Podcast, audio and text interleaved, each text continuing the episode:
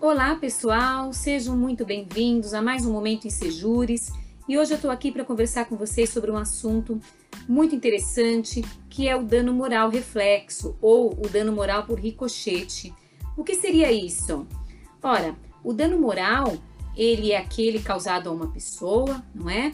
É ligado a, a, um sentimento, a uma dor, a uma perda e que é passível de indenização conforme previsão legal, né? O nosso Código Civil prevê a possibilidade de indenização por dano material.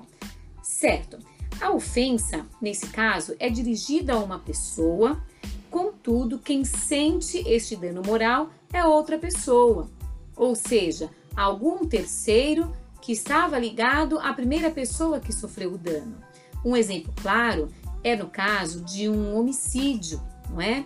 O agente causador de um homicídio, ele responde por danos morais e também materiais às pessoas que dependiam financeiramente da, da vítima, não é?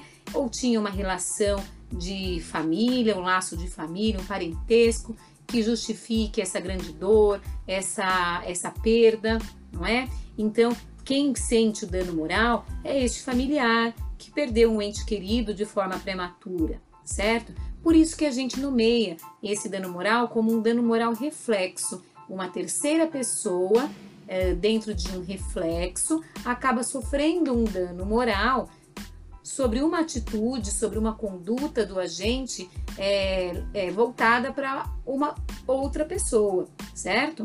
Que nesse meu exemplo do homicídio já faleceu, né? houve um homicídio e por conta disso a necessidade de reparação do dano, tá? Então, existe essa possibilidade, os agentes de homicídio devem sim, eh, após, obviamente, serem condenados na esfera criminal, eles devem sim ser uh, colocados como uh, réus em ações indenizatórias e deverão reparar não só pelos danos materiais sofridos, mas também pelo dano moral. Neste caso, o dano moral reflexo ou por ricochete. E por hoje é só. Nos vemos na semana que vem. Um abraço, tchau, tchau.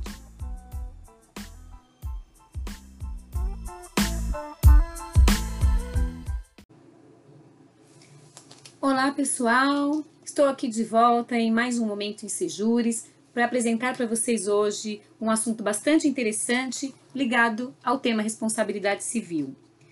Como sabemos se existe ou não uma responsabilidade civil e o dever de indenizar? Primeiramente, devemos observar se estão presentes quatro pressupostos obrigatórios para que se fale em responsabilidade civil e indenização. Esses pressupostos, eles estão previstos no artigo 186 do Código Civil, que diz o seguinte: aquele que, por ação ou omissão voluntária, negligência ou imprudência, violar direito e causar dano ao trem, ainda que exclusivamente moral, comete ato ilícito. Certo? Pois bem, cometendo ato ilícito, existe a obrigatoriedade de indenizar, seja dano material, seja dano moral. Então vamos aos pressupostos. Dissecando o artigo 186, chegamos aos quatro pressupostos. O primeiro deles é a ação ou omissão voluntária, ou seja, o agente vai ter uma conduta positiva, que é a ação, ou a conduta negativa, que é a omissão. Tanto uma quanto outra em igual peso, ou seja, a ação não é mais grave que a omissão ou vice-versa. O segundo pressuposto é a culpa ou o dolo do agente. A culpa está ligada à negligência e à imprudência. O artigo 186 não fala em perícia, mas a imperícia está subentendida aqui também, certo? Então, a negligência ou a imprudência é a falta de atenção, seja ela ordinária ou extraordinária, que vai fazer com que aquele agente cause é, cometa um ato ilícito, cause uma lesão a alguém, certo? E o dolo é a vontade expressa, é a intenção de causar o dano, certo? Vale aqui lembrar que a culpa pode ser escalonada em culpa lata ou culpa grave, culpa leve ou culpa levíssima. É, esses, esse escalonamento apenas diz respeito ao quanto indenizatório e não à existência do pressuposto. Havendo culpa, a mais ligeira que seja, há a caracterização desse pressuposto importante da responsabilidade civil, correto? Pois bem, continuando, o próximo pressuposto é o nexo de causalidade ou nexo causal.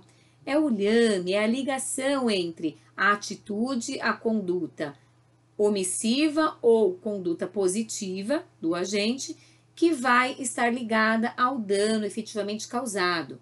Lembrando, este dano pode ser moral ou material.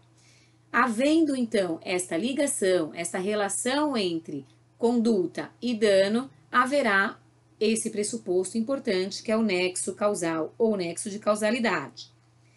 O último pressuposto é o dano, dano este que deve ser efetivo, correto? O dano pode ser material ou moral. O dano moral, ele está expressamente previsto quando o artigo 186 nos fala que ainda que exclusivamente moral. Então, se antes havia uma dúvida se esse dano moral estaria passível de indenização, hoje o Código Civil é expresso e não existe mais dúvida. Havendo dano material e dano moral, haverá, portanto, o dever de indenizar, tá? Então, esses quatro pressupostos, eles devem existir de forma concomitante para que exista a caracterização do que chamamos de responsabilidade civil e, por conseguinte, o dever de indenizar, certo? E, por fim, vale lembrar o artigo 927 do Código Civil, que diz que aquele que por ato ilícito causar dano ao trem fica obrigado a repará-lo. Então, o nosso Código Civil ele expressa de forma literal o que é este ato ilícito e no artigo 186 coloca esses quatro pressupostos dos quais falamos hoje, tá bem? E o artigo 927 nos informa que quem cometer um ato ilícito tem o dever de indenizar. E nisso consiste o que nós chamamos de dever geral de conduta, ou seja, aquele dever correspondente ao não, a não causar nenhum dano, nenhuma lesão ao trem. E é um dever geral porque é um dever de todos nós, cidadãos. E por hoje é só, pessoal. Nos vemos no próximo momento em Sejures. Até mais!